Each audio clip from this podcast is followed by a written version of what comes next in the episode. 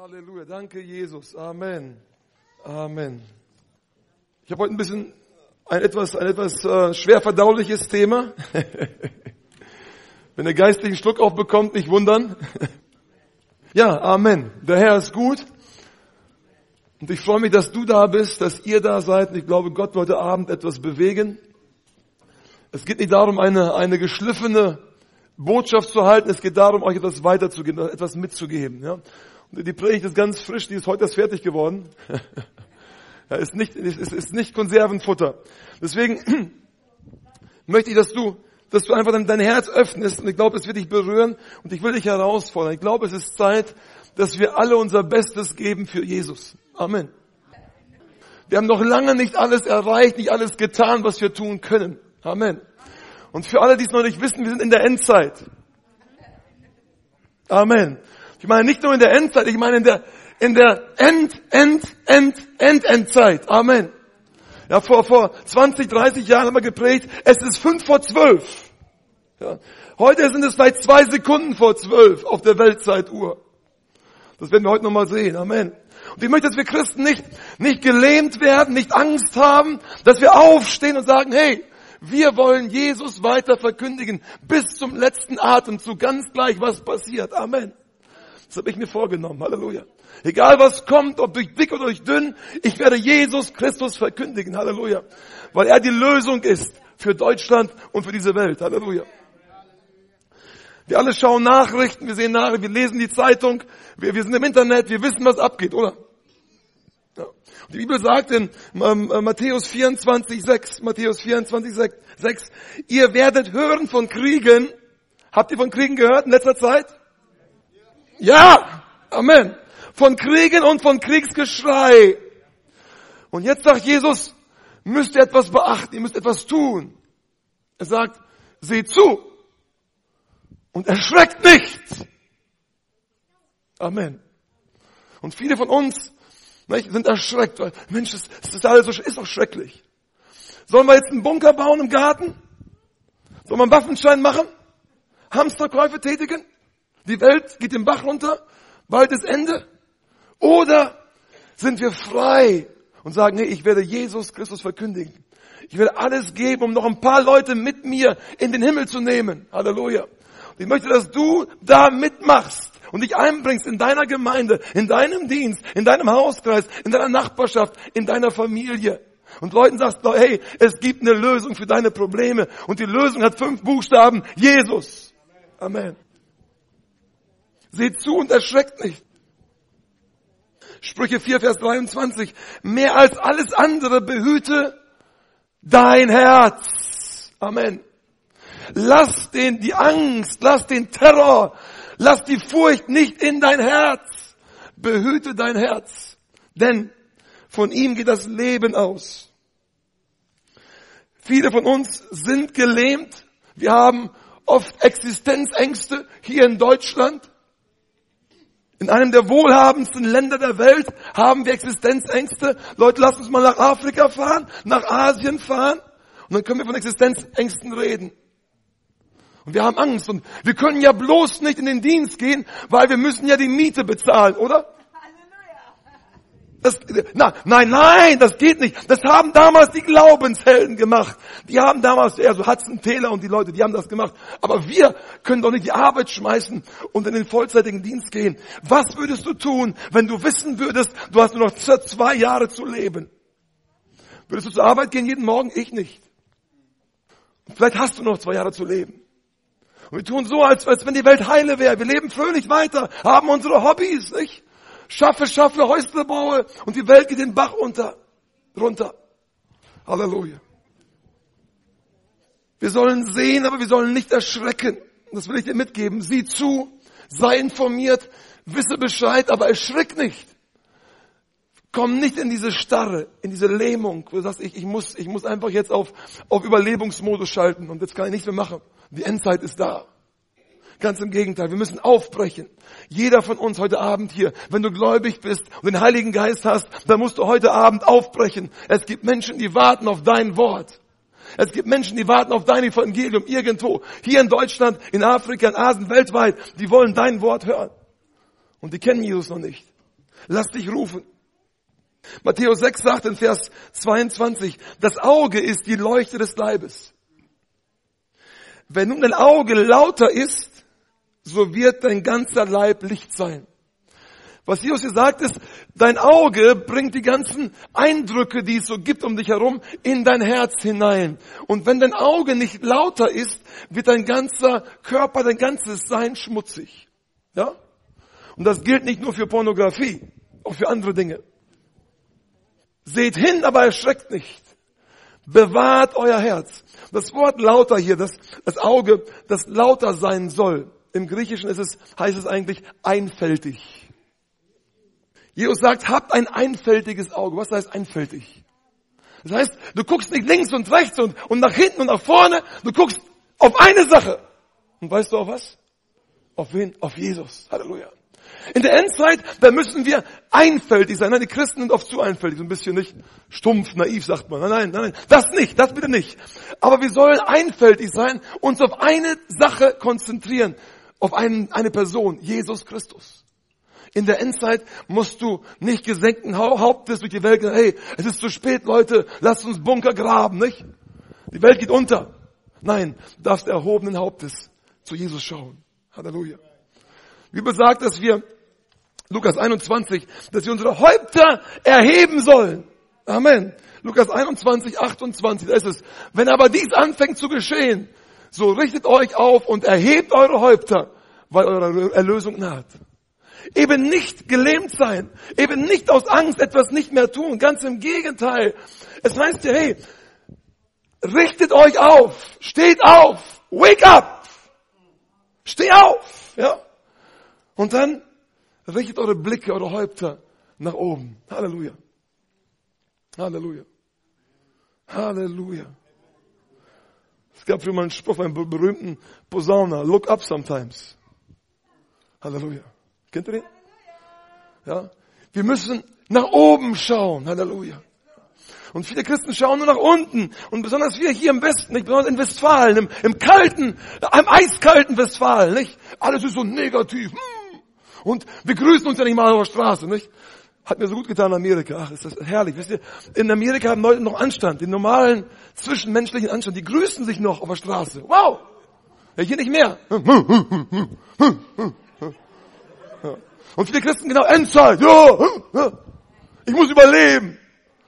Und Jesus sagt, jetzt ist die Zeit, aufzustehen und dein Gesicht auf, auf Jesus auszurichten. Jetzt ist die Zeit, gerade jetzt. Ich sage euch gleich, wie weit wir schon fortgeschritten sind. Wir sind die Augen aufgegangen. Leute, es ist ernster, als wir glauben und wir sind schon weiter, als wir denken. Wir sollen aufstehen zu, aufsehen zu Jesus, dem Anfänger und Vollender unseres Glaubens, damit wir, so heißt es in Hebräer 12, damit wir nicht müde werden. Wenn du müde bist, dann hast du den hier gemacht. Wenn du nicht müde werden willst, mach den hier. Halleluja. Guck auf Jesus, schau auf Jesus, dann wirst du nicht müde. Halleluja. Im Himmel gibt es keine Müdigkeit. Und wenn du Jesus siehst in deiner Herrlichkeit, ja, ob in, deinem, in, deiner, in deiner Vorstellung oder real siehst, dann wirst du erfrischt. Halleluja. Dann hast du wieder Kraft. Heute Abend möchte ich drei Dinge weitergeben, die aktuell sind und vor denen du vielleicht Angst hast. Aber ich sage dir, habe keine Angst. Heb dein Haupt empor, weil Jesus da ist und weil Jesus wiederkommt. Halleluja. Sag mal Halleluja, come on. Jesus kommt wieder. Amen. Und wenn du dich nicht freust, dann hast du ein Problem. Ich freue mich, er kommt wieder. Und wisst ihr, dann wird jedes, jedes Unrecht zurechtgestellt. Dann wird alles gerade gebogen, was schief ist. Dann wird Jesus nicht nur irgendwie von außen richten, er ist der Herzenskündiger. Er sieht mein Herz, er sieht dein Herz und er wird nach den Motiven richten. Halleluja. Und nicht nach dem, was wir nach außen für einen Schein haben. Er wird nach den Motiven des Herzens richten. Halleluja. Und er sieht mein Herz und er sieht dein Herz. Das erste, wovor Menschen heute Angst haben, hatte früher vier, vier Buchstaben und heute nur noch zwei Buchstaben. ISIS und jetzt IS. Der islamische Staat. Das Kalifat. Wisst ihr, was ein Kalifat ist? ist ein Gottesstaat, in dem der sogenannte Allah regieren soll in Zukunft. Und der Kalifat breitet sich aus. Und das Kalifat im Deutschen breitet sich aus. Der Kalif im, im, im, in, der, in der muslimischen Theologie ist sowas wie ein Papst. Okay? Ihr habt mitbekommen, oder, dass im Irak und in Syrien das Kalifat ausgerufen wurde. Alle, alle auf der gleichen Seite, alles okay? Mitbekommen, okay? Ja. Das Kalifat übrigens, ich nehme mal ganz kurz mit in die, in die islamische Theologie, die, die, die falsch ist, ja, die dämonisch ist, aber mit ihr verstehen. In der islamischen Theologie muss das Kalifat erst ausgerufen werden, ein, ein Gottesstaat aufgerichtet werden und dann kommt der Mahdi. Und der Mahdi ist der muslimische Messias. Hm? Dann kommt er. Ja? Und der, der, der Mahdi ist der letzte Kalif. Der Mahdi wird das sogenannte islamische Reich als letzter führen. Und dann, so heißt es bei denen, wird der Islam die ganze Welt erobern. Leute, keine Angst. Nach Jesus schauen, alles gut. Seht, aber erschreckt nicht. Seht, wisst Bescheid, lasst euch nicht in das Licht führen, aber erschreckt nicht. Halleluja. Erschreckt nicht. Und das heißt übrigens, das ist im Koran, ihr könnt das nachlesen. Ja? Da heißt es übrigens, können wir die, die, die Flaggen gleich haben, Chris? Oder, oder Heike, die Flaggen, sind die da? Da sind sie, die Flaggen, die man nicht. Wunderbar. Ganz kurz. Es heißt, bevor der, bevor der Messias, der islamische Messias kommt, der Mahdi kommt, ja, kommt eine Armee aus dem Osten. Und sie werden schwarze Flaggen tragen. Das ist im Koran, das ist da aufgeschrieben. Was sehen wir da Schönes? Nicht Schönes.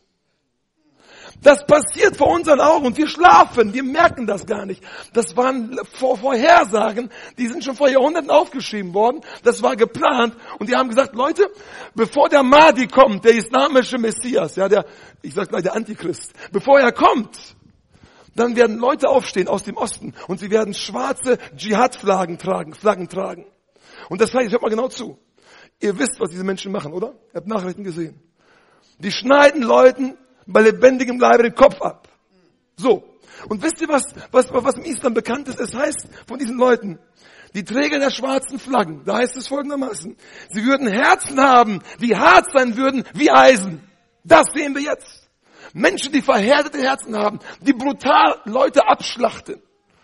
Das passiert nicht morgen, nicht in zehn Jahren, das haben wir jetzt wo unsere Geschwister im Irak, in Syrien, ja, abgeschlachtet werden, zum Teil gekreuzigt werden. Wir leben in dieser Zeit. Ganz kurz, man könnte stundenlang reden, ganz kurz ein paar, ein paar, ein paar Brocken für euch. Die Beschreibung des islamischen Mahdi, des islamischen Messias, passt unglaublich mit unheimlicher Genauigkeit überraschend, überwältigend überein mit den Beschreibungen der Bibel des Antichristen. Nur ein paar Beispiele. Ganz gut. Wer macht wohl Klingelingeling, Klingelingeling, hört mal zu. Hört's klingeln. Der Mahdi wird, soll die Weltherrschaft übernehmen. Antichrist auch. Er wird eine neue Weltordnung einführen. Der Antichrist auch. Er wird eine neue weltweite Religion einführen. Der Antichrist auch. Er wird versuchen, Christen und Juden zu töten. Der Antichrist auch, der Mahdi auch. Er wird einen siebenjährigen Friedensvertrag schließen mit Israel. Der Antichrist auch, der Mahdi auch. Es ist die gleiche Person. Es wird Zeiten, er wird die Zeiten verändern. Er wird den muslimischen Kalender einführen. Der Antichrist wird auch die Zeiten verändern. Hat's bei euch geklingelt? Ich glaube, ich selbst, hab, wir haben viel Theologie studiert. Ich selbst lag jahrelang total falsch. Wir erwarten immer wieder den Antichristen aus Europa, aus Brüssel, nicht? Irgendwo aus Brüssel muss er kommen. Nein! Der ist schon da. Der islamische Geist ist da und er wirkt. Und jetzt ganz kurz für euch. Und Leute, wisst ihr, ich habe ich hab die, ich hab das bis oben gestrichen, satt. Ich war letztens im Zug unterwegs gewesen, ich habe es letztens mit, äh, kurz mitgeteilt gehabt. Ich musste übrigens von, von Minden bis zum Frankfurter Flughafen stehen, auf der, auf der Reise nach Pakistan, stehend. Danke den Lokführern. Ne? Aber das Schöne war im Stehen, konnte ich im Zug offen über den Islam reden. Da saß eine Reporterin daneben. Da saß ein anderer Mann, der war sehr, sehr äh, redselig. Nicht? Dann habe ich den Leuten offen gesagt, hey, wer, Islam ist böse. Es gibt ganz tolle Moslems, es gibt ganz tolle Menschen, Ja, und wir lieben sie. Und wir wollen ihnen Jesus predigen. Aber der Islam als Theologie, der Islam als System, als Religion ist diabolisch, ist böse, ist teuflisch, ist gefährlich, ist tödlich. Das müssen Leute hören. Und wenn wir, wenn jeder von uns in seinem Umkreis anfängt zu sagen, Leute, wir lieben die Moslems, wir wollen sie segnen, wir beten für sie, aber der Islam ist böse, dann wird in Deutschland was passieren. Wir sind aber so duckmäuserisch, ne? Politisch korrekt. Ich will meinen Arbeitsplatz nicht verlieren. Sie haben einen Plan. Ein arabischer Journalist namens Fuad Hussein hat schon 2005, ein Bericht aus dem Spiegel, schon 2005 hochrangige damals Al-Qaida-Führer interviewt. Ganz interessant, ja. Und er hat schon 2005 einen, einen, eine Agenda 2020 von den Leuten herausbekommen. Das heißt, die terroristischen Führer hatten schon 2005 einen Plan gehabt bis 2020. Könnt ihr mir folgen? Okay. Er schreibt, der, der Reporter, ähm, der schreibt, der, der, der Fuad Hussein, schreibt diesen Artikel im Jahre 2005. Folgt ihr mir? Also er weiß noch nicht, was kommt, okay? Er schreibt folgendes. Phase 1 des Planes. Phase 1. Genannt die Phase des Erwachens. Die Welt soll wach werden für den Islam. Okay? Und diese Phase wurde, sollte eingeleitet werden vom Jahr 2000 bis zum Jahr 2003. Das war die Zeit für die Phase. Wach werden, okay? Und was ist 2001 passiert? Der 11. September. Häkchen dran, hat, hat geklappt. Und so können wir weitere Phasen auf, aufführen, die im Nachhinein sich alle erfüllt haben. Erschreckend. Jetzt kommen wir zur Phase 5. Hört mal bitte zu. Leute, äh, vielleicht interessiert es einen oder nicht, aber wir sollten das wissen. Phase 5. 2005 hat, der, hat dieser Journalist herausgefunden, dass der Plan ist für 2013 bis 2016, folgendes dazu, die Ausrufung eines islamischen Staates, Kalifat. Das wussten die schon 2005. Und wir haben geschlafen. Wir haben Gemeindeprobleme, nicht? Der hat mich nicht gegrüßt, nicht? Ja? Wir haben geschlafen. Seit 2000, und wir haben geschlafen. Wir merken nichts. Die haben einen Plan gehabt. wisst ihr was? Der ist eingetroffen. Wir haben es, wir haben es zur Zeit 2014. Und wir sagten 2013 bis 2016 wird ein Kalifat ausgerufen. Ist passiert. Die sechste Phase, 2016. Hört bitte zu. Ich bin kein Prophet. Ich sage nicht, dass es eintreffen wird. Ich sage nur, was, geplant ist. 2016. Totale Konfrontation zwischen Christen und Moslems ist geplant. Und die siebte Phase ab 2020 der endgültige Sieg. Eine weltweite Islamisierung. 2020 geplant. Seht zu! Erschreckt nicht, Mensch! Halleluja! Kannst wieder lächeln. Erschreckt nicht. Wisse Bescheid, was kommt, mach dich bereit, aber erschreck nicht. Jetzt ist die Zeit, nicht die Zeit, lahm zu werden oder gelähmt zu werden. Jetzt die Zeit aufzustehen und zu sagen, hey, die, diese Jahre, die jetzt vor uns liegen, werde ich nutzen für Jesus. Jetzt kommen wir zurück in die Gegenwart. Zurück, okay? Idea. Letzte Ausgabe. Einige, die, die, die Idee lesen, die Spektrum? Ein paar Leute, okay, gut. Letzte Ausgabe. Die Terroristen haben allen Christen den Krieg erklärt. Es ist offiziell. Der islamische Staat, die Terroristen haben allen Christen, allen Christen, auch dir, den Krieg erklärt. Das ist öffentlich gemacht, das, das ist so. Okay? Hör mal zu. Und sie werden anschließend die Christen jagen. Das ist ihr Plan. Öffentlich. Weiter. Wir werden euer Rom erobern, heißt es. Wir werden euer Rom erobern. Für sie sind Christen alle römisch-katholisch. Okay, aber kein Problem. Wir werden euer Rom erobern. Hör zu. Euer, eure Kreuze zerbrechen. Eure Frauen versklaven. Und jetzt kommt der, der, der, der beste Nachsatz hier. Wie es Allah der Höchste gestattet. Was für ein Gott ist das denn? Ein diabolischer, ein Dämon. Und die haben das vor. Das ist, Leute, das sind, das sind keine Märchen. Das ist, das haben die so vor. Und wir schlafen. Wir haben Gemeindeprobleme. Wir müssen unsere Gemeinde nicht äh, den, den, der Welt ein bisschen mehr anpassen, damit die Leute alle schon in die Gemeinde kommen können. Alle Länder, die sich am Kreuzzug gegen die IS beteiligen, müssten mit Anschlägen rechnen. Besonders die USA, Großbritannien, Frankreich und Deutschland. Jetzt hört mal bitte zu. Jeder Muslim sollte sein Haus verlassen. Hört ihr zu? Ein Aufruf. Jeder Muslim sollte sein Haus verlassen, einen Kreuzfahrer oder Christen finden und ihn töten. Eine ganz friedliche Religion, oder? Wir haben in Deutschland in den letzten drei Jahren hat sich die Zahl der Salafisten fast verdoppelt in drei Jahren. Und wir schlafen. Die Gemeinden verdoppeln sich bei uns nicht. Warum? Mein Hobby? Meine Karriere, mein Urlaub, mein Segen, meine, meine, meine, meine Wellness. Hm? Ne? Wir schlafen mit offenen Augen. Wir schnarchen nicht mal. Wir haben vor 25 Millionen Koran-Übersetzung zu verteilen in Deutschland. 25 Millionen. Ich möchte mal einen, einen Christen finden, der uns sponsert bei GEN, damit wir 25 Millionen Broschüren oder Bibeln verteilen können. Und damals, als vor Jahren Reinhard Bonke die Aktion hatte von, vom Minus zum Plus, dann sind doch die unverschämtesten Christen aufgestanden und haben ihn kritisiert. Und er hat Millionen hineingeschüttet in das deutsche Volk. Und gesagt, jede, jeder Haushalt muss ein, eine Schrift kriegen. In höchster, bester Qualität. Tolles Evangelium, gut verpackt. Und es ist angekommen. Ja? Und unsere Christen haben es kritisiert. Wie blöd sind wir eigentlich? Und hier sind Moslems, die sagen, hey, wir verteilen mal so eben 25 Millionen Korane in Deutschland. Und 1,3 Millionen sind schon verteilt. Irgendjemand sponsert das. Und wir müssen als Missionswerk händeringend ja, irgendwie mit unseren, unseren Einnahmen auskommen. Irgendwie müssen wir, wir wollen evangelisieren, aber da ist zu knapp, das schaffen wir nicht. Und da müssen wir sehen, irgendwas passt nicht. Wir Christen glauben doch nicht mehr, was hier steht, oder? Ich glaube nicht. Sonst würden wir ganz anders leben. Und jetzt sagen mir bitte heute Abend keiner, der, der Islam ist eine friedliche Religion. Ich habe das schon so oft gehört.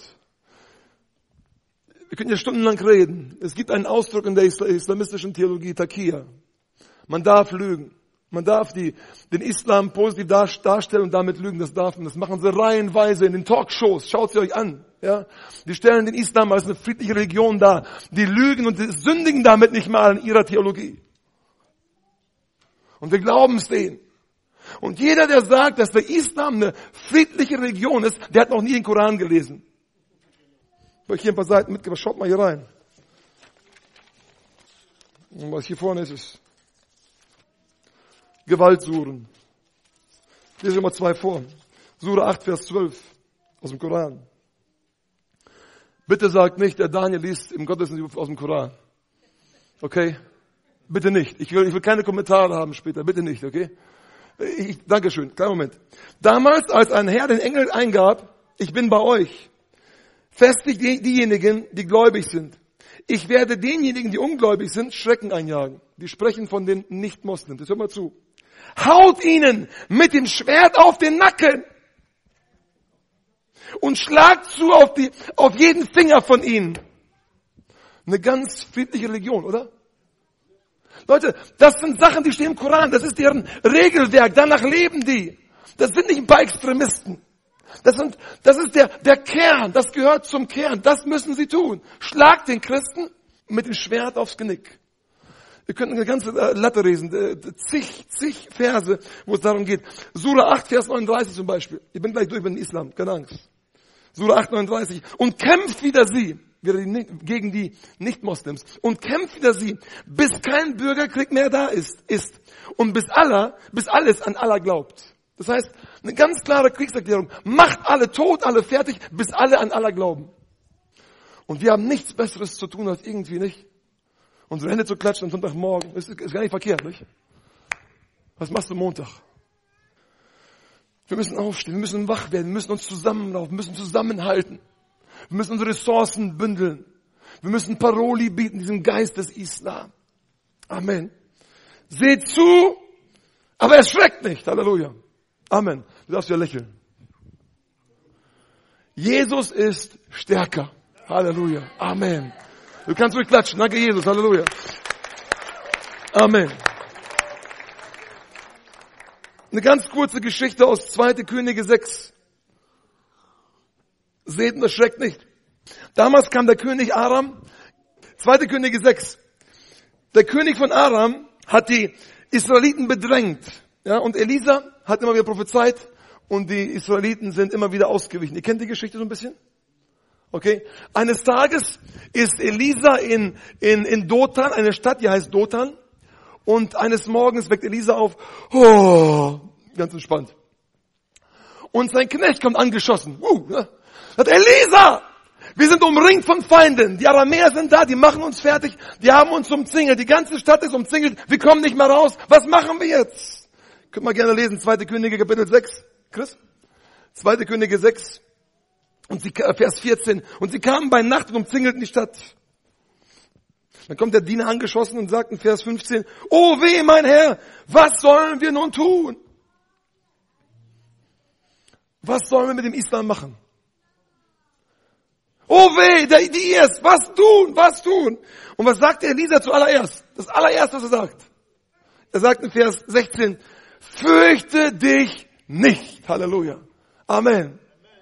Fürcht, seh hin, aber erschrick nicht. Fürchte dich nicht. Bewahre dein Herz. Denn aus dem Herzen kommt das Leben. Amen. Und wenn wir die ganzen Sachen heute sehen, was alles so passiert, wie Christen die Köpfe abgeschlagen werden, wie sie gekreuzigt werden, dann sehen wir hin. Und wir haben Mitleid und wir helfen den Leuten. Aber wir fürchten uns nicht. Amen. Er sagt, denn die, welche bei uns sind, sind zahlreicher als die, welche bei ihnen sind. Und Elisa betete und sprach, eröffne ihm doch die Augen, damit er sieht. Halleluja. Seht! Und erschreckt nicht. Ja? Elisa sagt, Junge, du hast so viel nach unten geschaut. Da unten sind die Krieger. Schau mal nach oben.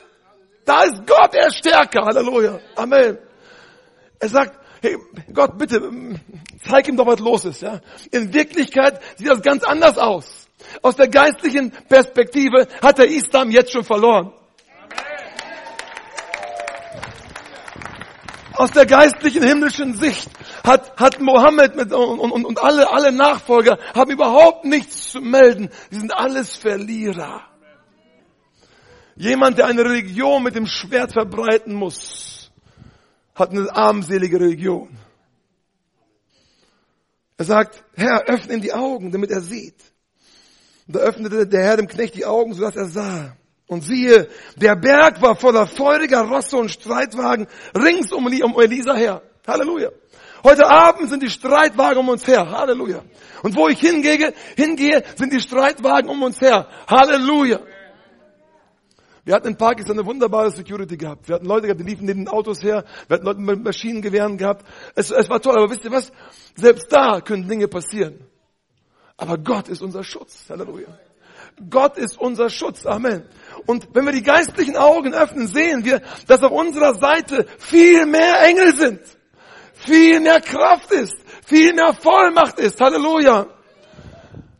Guck nach oben. Sieh auf Gott hin. Alles ist möglich.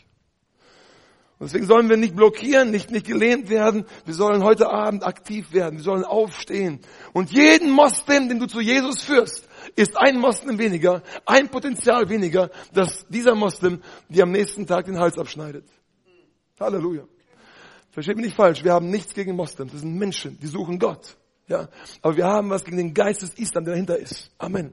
Wir beten für Moslems, wir segnen Moslems, wir evangelisieren Moslems. Deswegen war ich in Pakistan, weil wir die Moslems lieben und ihnen Jesus beibringen wollen. Amen. Aber wir hassen und widerstehen dem Geist des Islam. Ich möchte, dass der Herr uns heute Abend die Augen auftut. Damit wir sehen, wer wir sind. Die Bibel sagt, wir sind mehr als Überwinder. Halleluja. Wir sind mit Christus versetzt in himmlische Orte. Halleluja.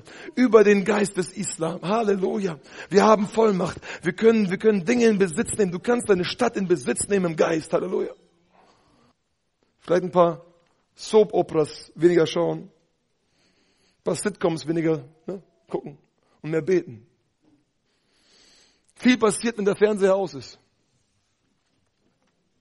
Nochmal. Viel passiert, wenn der Fernseher aus ist. Halleluja. Okay, wir schauen auf zu Jesus, wir haben keine Angst. Das zweite heute Abend. Der Islam ist jetzt zu Ende. Halleluja. Preis den Herrn. Das zweite. Viele von uns haben Angst. Vor einem Wort mit fünf Buchstaben. Fängt mit E an und hört mit Bola auf. Fängt mit E an und hört mit Bola auf. Ebola, Halleluja. Amen. Ja? Lass uns das vorausgesagt sein. Jeder Mensch, der an Ebola stirbt, ist ein Mensch zu viel. Gott möchte nicht, dass Menschen an irgendwelchen Krankheiten sterben. Amen. Es gibt verschiedene Verschwörungstheorien, das ist ganz interessant. Und ich bin nicht jemand, der, der, der solche Sachen irgendwie jetzt forciert oder, oder sich da hineinsteigert, überhaupt nicht, nein. Ähm, aber sehr interessant. Wir haben Angst vor Ebola. Obwohl jedes Jahr, jedes Jahr weltweit bis zu einer halben Million, bis zu 500.000 Menschen an der Grippe sterben. Grippe ist auch ansteckend.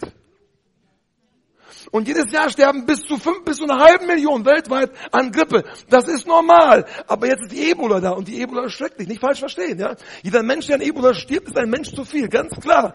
Aber mal im Verhältnis gesehen.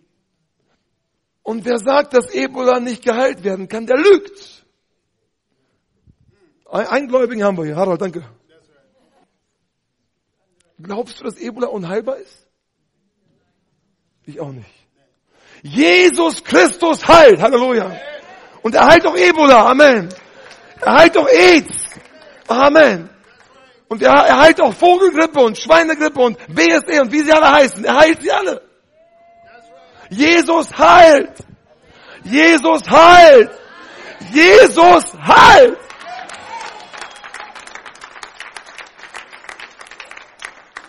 Die Lösung ist nicht irgendeine Medizin, die Lösung ist Jesus. Sei einfältig, hab ein einfältiges Auge, richte deinen Blick nicht auf die Ebola, nicht auf die Krankheiten, sondern auf Jesus. Halleluja. Und wisst ihr, oh die, die, die, die Grippewelle ist wieder da. Es ist ja die Zeit. Nein, für den Christen gibt es keine Zeit, in der er Grippe kriegen sollte. Jetzt nicht, oh, ich, ich höre schon die Klagen. Ja, er verdammt uns. Ich verdamme dich überhaupt nicht. Wenn du Grippe hast, geh zum Arzt, lass dich kurieren, ist okay. Ja. Okay? Aber Jesus will dich heilen. Und wenn du einfältig bist, dann schaust du zu Jesus. Wenn du zweifältig bist, schaust du zum Arzt und zu Jesus. Zum Arzt und zu Jesus. Und dann brauchst du irgendwie so spezielle Kontaktlinsen. Und er sagt, hey, einfältig, auf Jesus schauen. Ah, er will dich heilen. Jesus heilt Krankheit. Jesus heilt Ebola. Und Jesus hat Ebola nicht erfunden, aber er kann sie beseitigen. Übrigens für alle, die noch glauben, dass Gott Menschen krank macht, tu Buße heute Abend. Wenn du glaubst, dass Gott dich krank macht, tu Buße. Das ist eine Gotteslästerung. Das ist wieder göttlich. Wenn du sagst, dass Gott dich krank macht, dann hast du ein großes Problem. Dann beleidigst du Gott im Innersten. Gott macht dich krank. Er ist, der, er ist das Leben. Er ist der Schöpfer des Lebens. Und er kann auch jede Krankheit heilen. Ihr kennt die Geschichte damals, als Israel murrte gegen, gegen Gott und als Gott die feurigen Schlangen schickt. Kennt ihr die Geschichte? Ja, ne? Die meisten. Wir wollen es nicht alles lesen, auch zeithalber nicht. 4. Mose 21. Und dann sagte, da sprach der Herr zu Mose, 4. Mose 21, 8, wer es nachlesen möchte, da sprach der Herr zu Mose, mach dir eine Seraphschlange, eine eherne Schlange und befestige sie an einem Feldzeichen. Und es soll geschehen, wer gebissen worden ist. Hör bitte zu. Wer gebissen worden ist und sie, aha, und sie ansieht. Merkt ihr? Hinsehen, auf das Richtige schauen, nicht nach unten gucken. Nein, nicht auf den Schlangenbiss gucken, nicht auf die Ebola gucken, auf die Schlange gucken. Moment mal, die Schlange? Ja, die Schlange.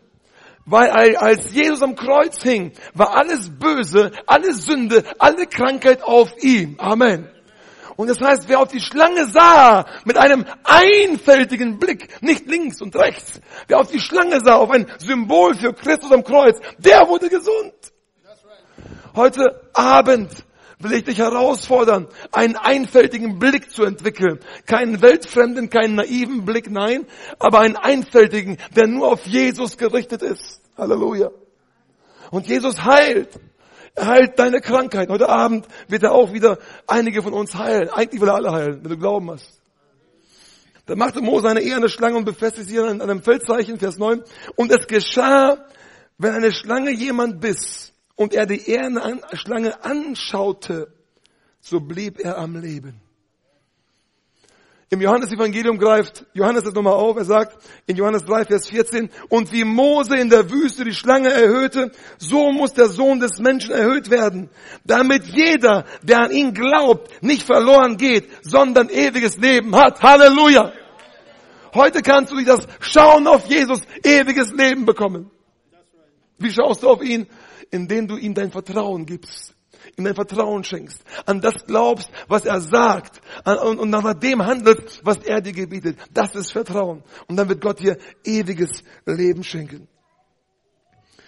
Wir haben vom Islam gesprochen, wir haben von der Ebola gesprochen, die uns Angst machen, aber wir haben keine Angst. Wir bewahren unser Herz. Wir haben einen einfältigen Blick. Wir schauen auf Jesus. Und deswegen sind wir befreit in der Endzeit. Wir können vorwärts gehen.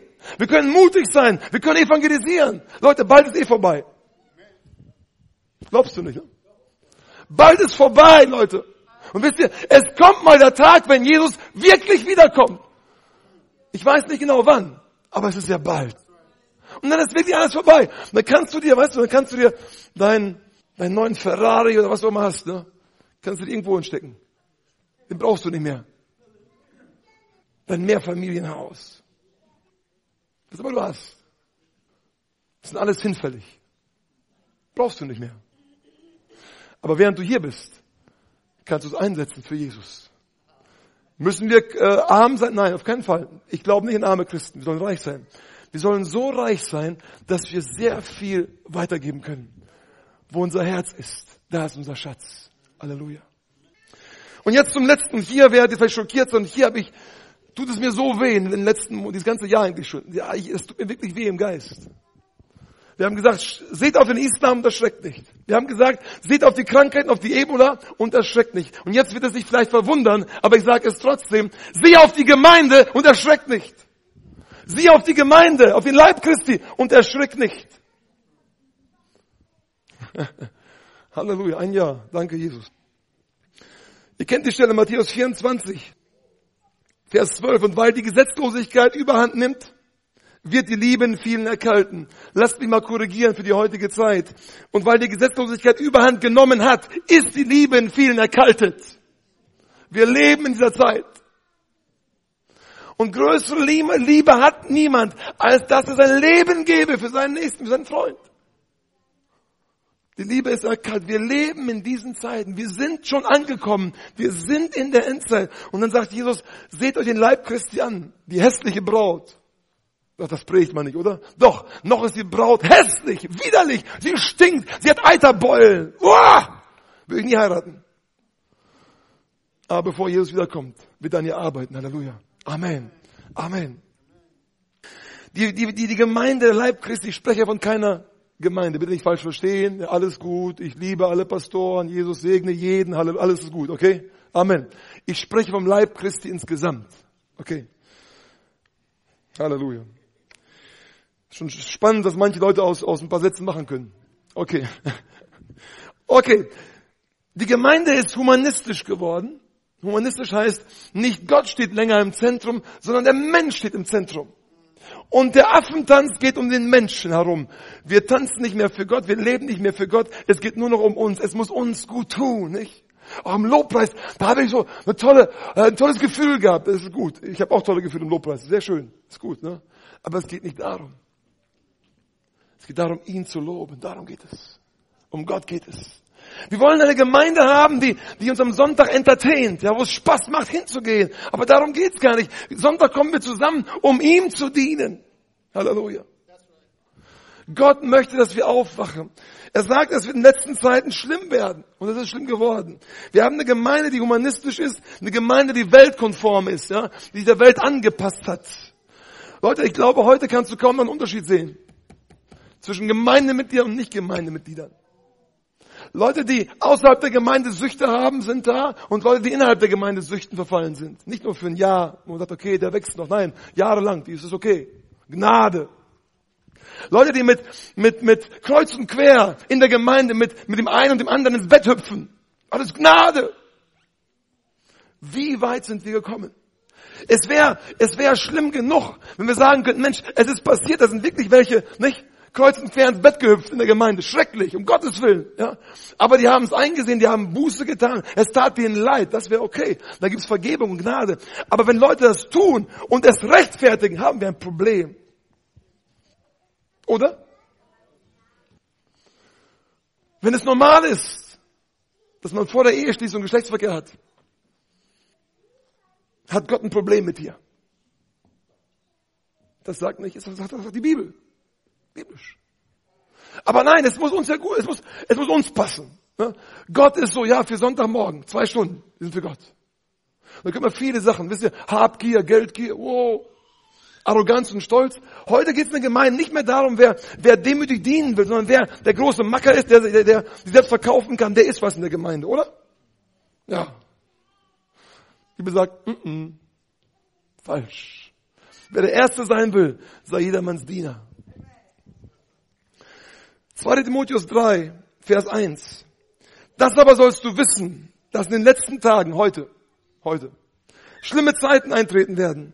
Denn die Menschen werden sich selbst lieben, geldgierig sein, prahlerisch, überheblich, lästerer, den Eltern ungehorsam, undankbar, unheilig, lieblos, unversöhnlich, verleumderisch, unbeherrscht, gewalttätig, dem guten Feind, Verräter, leichtsinnig, aufgeblasen. Sie lieben das Vergnügen mehr als Gott. Jetzt denkst du dir, Moment mal, das sind doch vielleicht Menschen, die in der Welt sind, so, ne? Ganz schlimme, schlimme Finger. Irgendwie, die da draußen irgendwo wirklich schlimme Sachen machen, oder? Das lesen wir weiter. 2. Timotheus 3, Vers 4. Verräter, leichtsinnig, aufgeblasen. Sie lieben das Vergnügen mehr als Gott. Vers 5. Dabei haben sie den äußeren Schein von Gottesfurcht. Das sind Menschen, wenn du denen begegnest, würdest du sagen, hey, das ist ein gottesfürchtiger Mensch. Das ist ein Christ, der, der gehört zur Gemeinde, würdest du sagen. Aber in Wirklichkeit ist er all das, was hier beschrieben ist. Dabei haben sie einen äußeren Schein von Gottesfurcht, deren Kraft aber verleugnen sie. Wow. Das sind Leute, die sagen, ja, wir gehen sonntags zur Kirche und wir singen ein paar schöne Lieder und am Montag leben wir wie der Teufel. Wir lügen, wir betrügen, wir begehen Ehebruch, ne? wir gucken uns schmutzige Sachen an und, und die, ganzen, die ganze Palette. Süchte, alles da. Und am Sonntag oder im Hauskreis oder, oder beim Wake-up oder egal wo du bist. Ein ganz frommes, oh, ich bin ja so toll, nicht? Heiligenschein. Ich kann schwerwiegende theologische Fragen diskutieren und in meinem Leben geht sowas, so viel kaputt. Da, da ist so viel Faules in deinem Leben. Ja, aber, aber du bist auf der Stufe. Ja. Du kannst mitreden. Du hast einen Schein von Gottseligkeit, aber dessen Kraft verleugnest du. Wenn du die Gnadenkraft erlebt hast, dann hat die Gnadenkraft dich freigesetzt von Sünde. Dazu ist Gnade da. Und nicht um unsere Sünde zuzudecken. Jedes Mal und jedes Mal wieder. Halleluja. Ich schätze eure Begeisterung.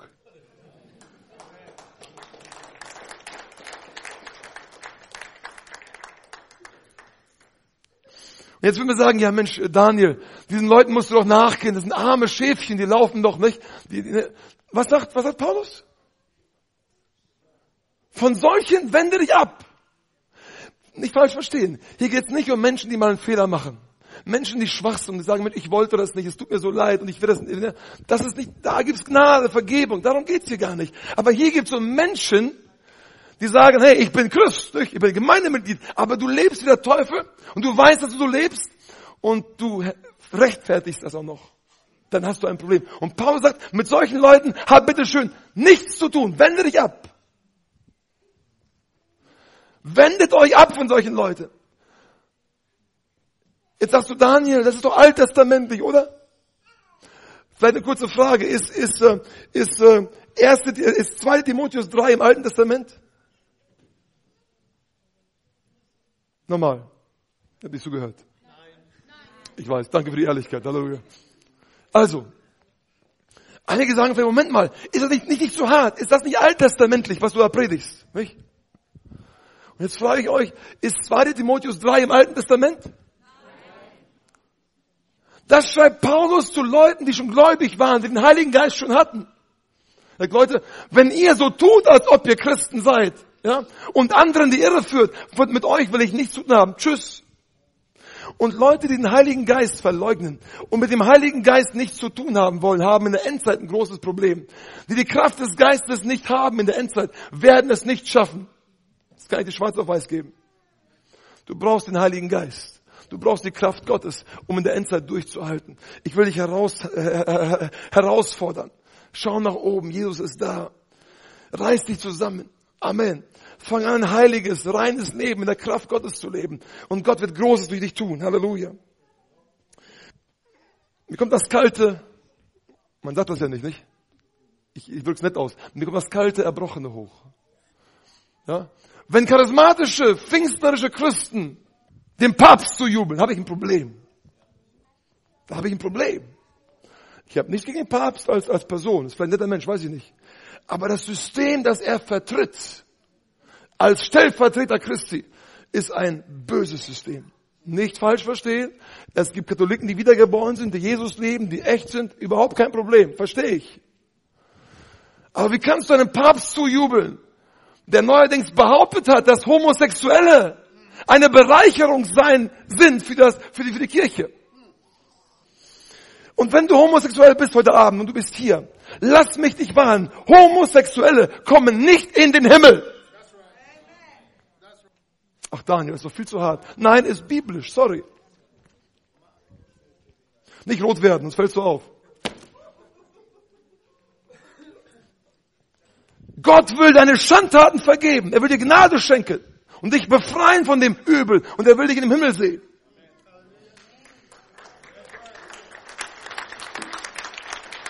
Homosexualität ist keine Krankheit. Und ist mir ganz egal, wahrscheinlich kriege ich jetzt Ärger dafür, ist mir wurscht. Aber Homosexualität ist dämonisch. Schreibt mir. Da vorne gibt's die E-Mail-Adressen. Schreibt mir ruhig. Ich meine, nicht falsch verstehen. Einige sind auf meiner Seite, ich weiß, die meisten sogar. Wenn du auf meiner Seite bist, schreib mir. Ich, ich antworte dir. Ich habe schon eine E-Mail bekommen. Danke, Jesus. Wie können wir jemanden zujubeln, der sagt, Homosexualität ist eine Bereicherung für die Kirche? Wie können charismatische, wiedergeborene, geisterfüllte Christen einem Papst zujubeln, der sagt, dass Homosexuelle eine Bereicherung sind für die Gemeinde, für die, für, für die Kirche? Das geht nicht. Seht auf die Gemeinde und schaut, wie eklig sie ist und wie kaputt sie ist und wie, wie, wie, wie sehr sie stinkt, aber erschreckt nicht. Eines Tages wird sie hübsch sein gekleidet in weißen Kleidern, rein und heilig. Halleluja. Amen. Wir sind im geistlichen Schlaf. Wir hören den Heiligen Geist nicht mehr. Wir sind blind für die Zeichen der Zeit. Wir sind passiv geworden. Wir evangelisieren nicht mehr. Wir schlafen. Hört mal zu. 1. Timotheus 1, Vers 3. Jetzt 1. Timotheus 1, Vers 3. Ich habe dich bei meiner Abreise nach Mazedonien ermahnt, in Ephesus zu bleiben, dass du gewissen Leuten gebietest, keine fremden Lehren zu verbreiten. Heute werden fremde Lehren verbreitet, die nicht bibeltreu sind und viele Christen fallen dem anheim. Vers 4, und sich auf, auch nicht mit Legenden und endlosen Geschlechtsregistern zu beschäftigen, die mehr Streitfragen hervorbringen, als göttliche Erbauung im Glauben. Gott möchte, dass du göttlich erbaut bist im Glauben. Wie viele gläubige Geschwister haben wir denn heute noch? Naja, wir haben Geschwister, die wiedergeboren sind, die einen rettenden Glauben haben, ja. Aber wenig Geschwister, die sagen, hey, wir machen was für Jesus. Wir gehen vorwärts. Wir lassen uns nicht aufhalten. Die Glauben haben, um Berge zu bewegen. Und Paulus sagt, das sollte eigentlich der Sinn sein, warum wir uns treffen am Sonntag, damit unser Glaube erbaut wird. Das Endziel des Gebotes aber ist Liebe aus reinem Herzen und gutem Gewissen und ungeheucheltem Glauben. Amen. Wir haben heute viele Menschen, die sagen, das geht nicht, das können wir nicht, das, das ist, ist nicht ein Budget. Und weißt du was? Es geht doch. Gott kann. Gott kann. Glaub an Gott. Habe nicht nur Glauben an Gott, Gott, sondern habe den gottesmäßigen Glauben. Das ist eine ganze Predigt in, in dem einen Satz, aber es kommt später, irgendwann mal vielleicht. Halleluja. Ihr kennt die Geschichte von, von, von den Jüngern, wo Jesus sagt, hey Leute, ihr müsst rüber aufs andere äh, Ufer und er schickt sie ins Boot, fahrt schnell rüber und sie fahren los.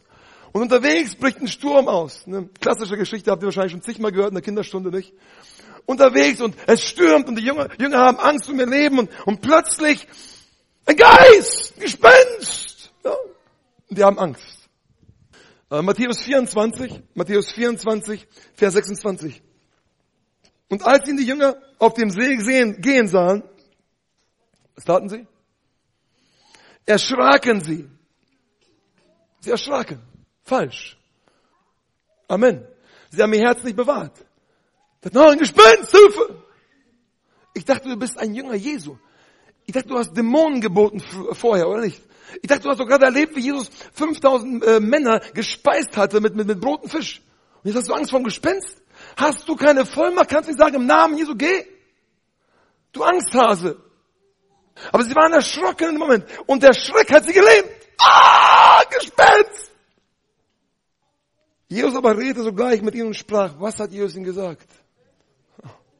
Seid getrost, ich bin's. Fürchtet euch nicht! Erwacht aus der Leichenstarre! Und die konnten nicht, die waren schockiert. Und genau das passiert heute mit vielen Christen. Wir sehen so viele Probleme, auch in den Gemeinden, und wir erstarren. Mensch, ist alles kaputt, es ist hoffnungslos. Ne? Wir resignieren, wir geben auf. Und Jesus sagt, hey, fürchte dich nicht. Ich wusste, dass das kommt.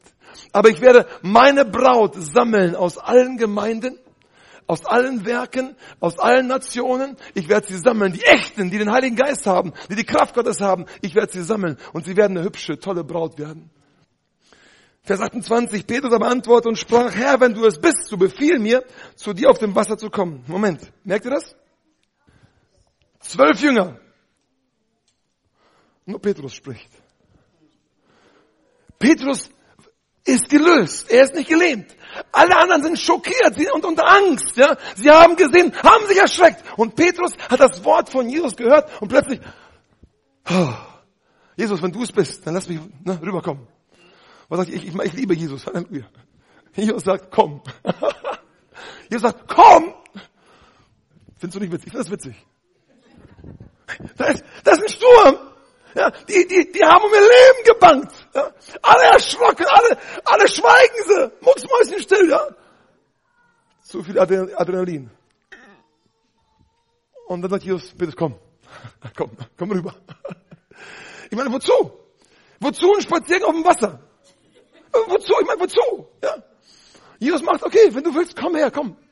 Und dann Petrus, ne, im Glauben, oh, geht raus. Alle anderen, Leichenstarr, oh! Petrus redet und Petrus geht. Er ist frei. Weißt du warum? Weil er geglaubt hat. Jesus sagt, fürchte dich. Petrus, dein Herz, lass es jetzt nicht, nicht in Angst verfallen, ja? Da ist die Quelle des Lebens. Wenn du jetzt Angst hast, kannst du nicht auf dem Wasser zu mir kommen. Leute, wenn du heute Angst hast, kannst du nicht auf Wasser gehen. Aber wenn du keine Angst hast in der Endzeit, kannst du auf Wasser gehen. Bitte, ich will niemanden hören, der sagt, ich habe es versucht, auf der Weser geht nicht. Das meine ich nicht. Wenn es soweit ist, kannst du auch auf der Weser laufen, ja? Sogar längs, ja? Geht auch. Aber ich meine, du kannst das Unmögliche wagen und das wird funktionieren. Wenn du dich entspannst, wenn du dich nicht fürchtest, sondern sagst Gott, du bist mit mir. Und wenn du losgehst, Halleluja. Okay. Petrus geht los, ihr kennt die Geschichte. Ne? Was macht ihr, Petrus? Er schaut auf Jesus. Was haben wir gesagt? Das Herz bewahren einen einfältigen Blick. Nicht auf die Wellen schauen, Petrus. Nicht mit den komischen Kontaktlinsen, das funktioniert nicht. Schau auf Jesus. Und er schaut auf Jesus, es funktioniert. Ja, Schritt für Schritt. Ja, wow, wow, wow, Halleluja. Ich kann auf Wasser gehen, nicht? Und plötzlich schaut er weg von Jesus. Er hat nicht mehr den einfältigen Blick. Er sieht auf die Probleme. Und er sieht vielleicht auf die Probleme heute, würde er auf die Probleme der Endzeit sehen. Auf die Schwierigkeiten in den Gemeinden, ähm, die Krankheiten. Er würde wegschauen von Jesus. Und dann fing er an zu sinken. Wow, wow, wow, wow. Und plötzlich fällt ihm Jesus wieder ein. Und er schreit zu Jesus. Er schaut wieder zu Jesus. Was macht Jesus? Ach du ungezogener Petrus, oder? Er hilft ihm auf. Und das war, was viele vergessen ist. Ja, viele denken, Mensch, äh, er hilft dem Petrus raus und bumm sind sie im Boot. Nee, nee, nee. Lies mal in der Bibel nach. Die waren nicht im Boot. Das ist lustig. Die sind zurückmarschiert. Also, Petrus geht hier raus aus dem Boot, also raus, geht Jesus entgegen, schaut auf Jesus, alles klappt, wunderbar. Und dann singt er, weil er wegschaut, ja. Dann hebt Jesus ihn wieder hoch Und das Boot ist da hinten. Und jetzt was? Die gehen zurück. Petrus, du, du, du. Wasser. Und die Jungs im Boot. So eine Augen. Wisst ihr warum? Weil Petrus sein Herz wieder weich werden ließ und keine Angst mehr hatte. Weil er wusste, das ist Jesus. Er hat seinen Blick auf Jesus ausgerichtet. Die anderen waren alle äh, starr, gelähmt. Heute, schau auf Jesus. Egal was passiert. Schau auf Jesus. Halleluja. Als die im Boot, im Boot saßen, und heute sind viele im Boot, im Boot des Leibes Christi, da sind so viele Wellengucker unter uns. Kennt ihr Wellengucker? Ja? Die gucken auf die Wellen. Oh, Probleme, Schwierigkeiten. Und sagen, das schaffen wir nicht, das können wir nicht. Hat letztes Mal auch schon nicht geklappt. Und das geht hier gar nicht. Ne? Das versuchen wir das gar nicht. Das sind die Wellengucker. Das sind die elf Personen, die im Boot geblieben sind. Okay? Da gab es einen, der hat auf Jesus geschaut.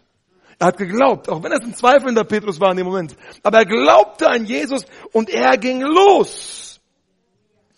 Und im Boot sitzen sie dort, nicht? Starr oder weniger starr. Mensch, Moment mal. 50 Euro, der geht gleich unter.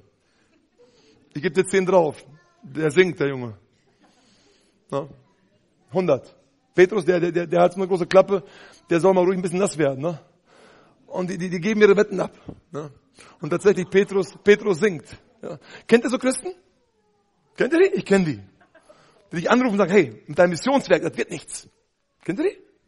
Aha. Ja. Ach, du willst für Heilung beten? Ja, das wird eh nichts. Kennst du das? Ja? Menschen, die dich so christlich ermutigen. Also, hm, das geht nicht, das kannst du nicht, das schaffst du nicht. Ja? Was willst du denn schon? Ja, wer bist du denn schon? Ja? Kennt ihr die Christen? Das sind alles die Wellengucker. Guck mal auf die Wellen. Immer auf die Wellen. Und manche Christen freuen sich, wenn andere Christen untergehen. Schäm dich, wenn du einer von denen bist. Pfui. Wir sind Geschwister, wir müssen zusammenhalten. Wir müssen uns freuen, wenn jemand auf dem Wasser geht. Halleluja. Amen.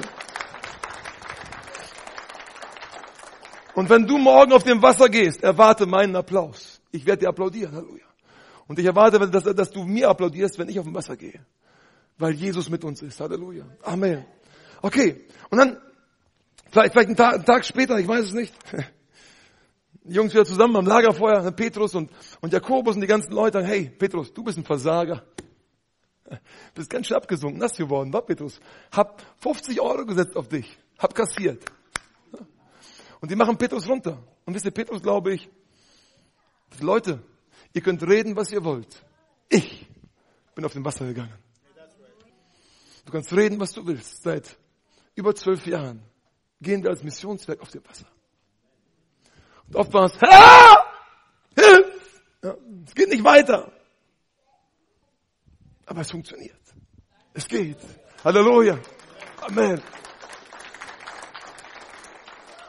Aber es funktioniert nur, wenn du auf Jesus schaust. Sonst geht's nicht. Wenn er dein Leben ist, wenn er deine Quelle ist, wenn er dein Liebhaber ist, wenn du Zeit mit ihm verbringst, weil du ihn lieb hast, wenn er mit dir ist, in schweren Stunden, wo dich keiner hört und dich keiner sieht, wenn du irgendwo am Beten bist, ganz alleine und kämpfen, am Kämpfen bist im Geist, von Menschen vergessen, irgendwo, in einer Ecke, und da ist Jesus mit dir, und wenn du ihn da lieb hast, und da an ihm bleibst, weißt du was, dann wirst du auch auf Wasser gehen. Halleluja. Amen. Amen. Jetzt komme ich zum Schluss. Und ich will dir sagen, dass Gott dich sucht. Gott braucht dich. Er sucht nach Menschen, wie es heißt, die Augen des Herrn durchstreifen die ganze Erde, um sich mächtig zu erweisen an denen, hört mal zu, deren Herz ungeteilt auf ihn gerichtet ist. Gott sucht Menschen in der Endzeit, die sagen, hey, mir ist alles egal, ich will nur Jesus. Heute Abend kannst du die Entscheidung treffen. Ich will nicht mehr dies und jenes. Meine Hauptsache ist jetzt nur noch Jesus. Gott sucht Menschen, die eine positive Grundeinstellung haben, besonders hier in Ost Ostwestfalen. Lass dich nicht vom Bösen überwinden. Überwinde das Böse mit Gutem. Sei positiv. Steh morgens auf und sag, ja, es ist Endzeit. Ja, wir haben die IS. Ja, wir haben die Ebola. Ja, wir haben eine, eine, eine dreckige, schmutzige, stinkende Brautgemeinde. Aber hey, es geht weiter. Jesus liebt mich. Dann stehst du auf und machst weiter. Sei bereit zu leiden. Sei bereit zu leiden. Und fürchtet euch nicht vor denen, die den Leib töten, die Seele aber nicht zu töten vermögen. Leute, was kann uns passieren? Der größte Gefallen, den uns Menschen tun können, ist uns abzuknallen. Das ist doch zu platt gesagt, das ist doch zu banal, oder? Genau so ist das. Wenn sie abknallen, danke Jesus, hat nicht so wehgetan, nicht, nicht lange gedauert. Jesus, stell Kaffee an, ich komme, bumm, danke Jesus. Ja, Moment, entweder, entweder glauben wir das hier oder wir glauben es nicht. Es ist schön, ja, am Sonntag ach ja, nicht? Wenn kommt hier, wann kommt Jesus endlich wieder am Sonntag? Und wenn der Montag jemand eine Pistole in die Brust hängt, äh, setzt, dann, ah, Hilfe! Handkuss, vielen Dank, ey, endlich soweit. Ich habe mich die ganze Zeit schon gefreut, ne? Gleich sehe ich Jesus. Danke, komm, mach schnell. Wisst du, Menschen, die, äh, versteht mich nicht falsch, ich sage nicht, dass ich soweit bin. Möge der Herr mir die Gnade geben, wenn es soweit ist ihn zu verleugnen oder zu sterben, dass ich die richtige Wahl treffe. Und die Gnade wird er mir geben. Die wird er dir geben, wenn es soweit ist. Aber ich sage, hey, wenn wir das hier glauben, haben wir nichts zu fürchten. Selbst den Tod fürchten wir nicht. Jesus sagt, nach dem Tod haben wir ewiges Leben. Halleluja. Deswegen können wir furchtlos in der Endzeit nach oben schon sehen, sagen, Jesus, ob sie mich abschlachten oder nicht, ob ich mit dem Kopf unterm Arm nach Hause komme oder nicht. Es wird gut. Halleluja. Amen. Dann kann ich egal wohin reisen. Amen. Dann kann ich egal was sagen. Dann weiß ich, Jesus ist mit mir durch dick und dünn. Halleluja. Amen. In der Endzeit müssen wir den Herrn suchen, seine Gegenwart suchen. Wir werden nicht nur verändert durchs Wort, das Wort verändert uns auch, ja, aber wir brauchen seine Gegenwart. Such die Gegenwart des Herrn, mach Lobpreis, preise ihn zu Hause. Ich bin nicht musikalisch, ich blase die Schofar jetzt mittlerweile ganz gut, Isabella. Habe ich, hab ich mir beigebracht, das ist so mein Instrument, das kann ich noch, okay? Trommeln kann ich auch ein bisschen. Aber ansonsten, ich bin überhaupt nicht musikalisch, ja. Aber ich preise den Herrn trotzdem. Halleluja. In einem Büro gehe ich auf, aber ich, ich sage ihm die besten Sachen, die mir einfallen. Halleluja. Weil ich ihn liebe. Amen. Und ich preise ihn. Weißt du, wenn du in der Gegenwart des Herrn bist, wenn du nicht nur, nur unter der Salbung bist, wenn du in seiner Herrlichkeit bist, in einer anderen Predigt, aber wenn du in der Herrlichkeit Gottes bist, ja, wenn du seine Nähe erlebst, dann wirst du verändert. Was dich vielleicht sonst 20 Jahre kostet, ja, was du vielleicht mühsam in Seelsorge erarbeiten kann, er muss, das kann in fünf Minuten Herrlichkeit alles gelöst sein. Verbringe Zeit in der Gegenwart Gottes. Die Bibel sagt, die auf ihn blicken werden strahlen. Wenn du einen Blick auf Jesus ausrichtest und einen einfältigen Blick hast nur auf Jesus, dann wirst du strahlen. Und so oft verbringen wir zu wenig Zeit in der Gegenwart des Herrn. Und zum Schluss will ich dich herausfordern. Das mache ich nicht oft, aber heute Abend will ich dich herausfordern. Ich fordere euch oft heraus, das ja, aber ich meine jetzt nicht in, in dem Bereich. Ich will dich herausfordern zu evangelisieren. Du musst evangelisieren. Wenn du wiedergeboren bist, einen Heiligen Geist hast, dann musst du evangelisieren. Und mir ist ganz egal, ob du, ob du Evangelist bist oder nicht, ob du Pastor bist oder was du bist, ist mir ganz egal, ob du Papst selbst bist, du musst evangelisieren. Das ist der Hauptauftrag der Gemeinde. Ja, mir ist gegeben alle Gewalt in den Himmel und auf der Erde. Darum geht hin und mache zu Jüngern alle Völker. Ja. Amen. Zu Jüngern machen alle Völker. Und Jesus sagt am Ende, in Vers 20, Matthäus 28, 20, und ich werde bei euch sein, alle Tage, bis ans Ende des Zeitalters. Wir befinden uns am Ende des Zeitalters. Und Jesus sagt, wenn ihr predigt, bin ich immer noch bei euch. Aber er wahlte nicht seine Gegenwart, wenn du vom Fernseher hockst. Seine Gegenwart kommt, wenn du unterwegs bist für ihn. Wenn du, wenn du für ihn da bist und wenn du sagst, ich will evangelisieren, und dann, dann sagt Jesus, dann bin ich mit meiner ganzen Macht hinter dir. Wir suchen Menschen, die bei GEN helfen. Wir suchen Menschen, die neue Missionswerke anfangen, die neue Gemeinden anfangen. Nicht für uns. Nur nicht falsch verstehen. Wir, wir gründen keine Gemeinden. Nochmal. Das ist ein ganz heikles Thema hier in Minden. Nein, wir gründen keine Gemeinde. Aber wenn Gott dich beruft und sagt, gründe, gründe eine Gemeinde, ja, Gründ Missionswerk. Gründ 20 Missionswerke. Ich helfe dir. Du bist mir kein Konkurrent. Du bist ein willkommener Bruder. Ja? Komm, gründ, gründe 20 Missionswerke in Minden. Lass es eine Hochburg an Missionswerken werden. Ja? Aber tu was für Jesus.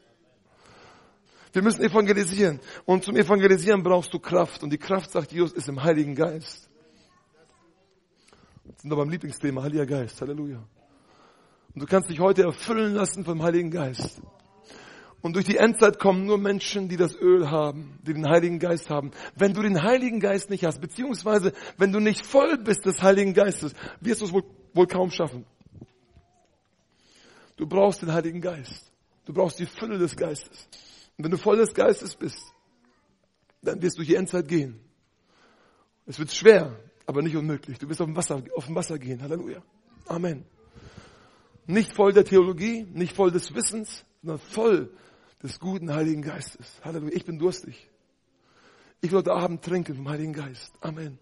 Und er will dich erfüllen. Ich will heute Abend, dass jeder, der durstig ist, heute empfängt. Nicht von mir, aber durch mich, vom Heiligen Geist. Und dass du erfüllt wirst und heute Abend hier rausgehst und sagst, hey, ich will diese Welt verändern. Halleluja. Das spreche ich immer wieder aus über meine Jungs, über meine drei Söhne. Dass sie die Welt verändern werden. Dass sie die Welt verändern werden. Ich möchte, dass wir alle die Welt verändern, egal wie. Ganz egal in welchem Bereich, aber dass wir die Welt verändern für Jesus. Du darfst die Augen schließen. Danke, Jesus. Danke, Jesus. Und ich will jetzt an, an diejenigen, ich will zu denen sprechen, die, die sagen, Mensch, ich, ich äh, das alles gehört, aber ich kenne Jesus noch gar nicht persönlich. Du kannst Jesus Christus heute Abend persönlich kennenlernen. Vielleicht bist du noch kein echter Christ, bist vielleicht ein Kirchengänger oder bist vielleicht lau geworden und sagst, Mensch, das mit Jesus, das ist ganz nett, aber du hast nicht dieses Feuer, du, hast die erste Liebe verloren. Heute Abend darfst du Buße tun, ganz klar Buße tun so ein altdeutsches gutes Wort, Buße tun, umkehren. Und du darfst heute einen neuen Anfang machen mit Jesus. Und wenn du das tun möchtest, dann darfst du jetzt die Hand heben, ich möchte mit dir beten. Danke, danke, danke, danke, danke. Danke da vorne, danke hier. Danke Vater für alle, die die Hand gehoben haben. Die Augen bleiben zu, die Hände bleiben oben. Danke Jesus. Lass uns jetzt gemeinsam beten. Lass uns gemeinsam beten. Helft uns alle zusammen. Ob du die Hand gehoben hast oder nicht, hilf uns zu beten. Sag mal, Herr Jesus, ich tue Buße über meine Sünden. Jesus, ich tue Buße über meine geistliche Faulheit. Heiliger Geist, vergib mir, wo ich dich gedämpft habe. Jesus, wasche mich mit deinem teuren Blut.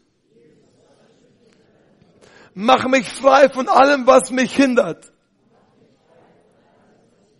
Jesus, ich gebe mein Leben ganz dir hin. Danke, Jesus. Du hast mein Gebet gehört. Du hast meine Sünden vergeben. Und heute Abend mache ich einen neuen Anfang mit dir. Danke, Jesus. Amen. Amen. Und ganz gleich, ob du das Gebet zum ersten Mal gebetet hast oder zum zwanzigsten Mal. Heute Abend hat Gott dir deine Sünden vergeben. Amen. Amen. Und bevor ich heute Abend für Heilung bitte, vielleicht könnt ihr schon mal äh, Musik machen, geht das? Ganz leicht. Könnt ihr das Lied Halleluja? Halleluja. Immer wieder. Kennt ihr das? Gerne, Dankeschön, Halleluja. Ich möchte, dass wir heute Abend, heute Abend zuallererst beten für die Erfüllung mit dem Heiligen Geist. Und einige haben ja Panik, Heiliger Geist. Uh, ah, Hilfe! Der Heilige Geist ist Gott, er liebt dich. Ja, und er will dich erfüllen. Er will dich ausrüsten. Er will dir Freude und Frieden geben und Überfluss. Ja. Heute Abend darfst du dich neu erfüllen lassen. Du sagst, Mensch, aber ich habe den Heiligen Geist schon empfangen. Wunderbar. Und Paulus sagt, lasst euch ständig erfüllen mit Heiligem Geist. Epheser 5, Vers 18. Du darfst dich heute Abend noch mal mehr erfüllen lassen vom Heiligen Geist. Wir beten zuerst für die Geisterfüllung heute Abend, nicht für die Heilung. Die Heilung passiert nebenbei, vielleicht nachher noch mehr, aber erstmal für die Geisterfüllung, dass wir mit der Kraft des Heiligen Geistes unterwegs sind in der Endzeit. Halleluja. Und wenn du in der Vollmacht des Heiligen Geistes predigen möchtest, wenn du vom Heiligen Geist erfüllt sein möchtest, wenn du ein Werkzeug sein möchtest in der Endzeit, dann darfst du nach vorne kommen und dich ausrüsten lassen vom guten Heiligen Geist.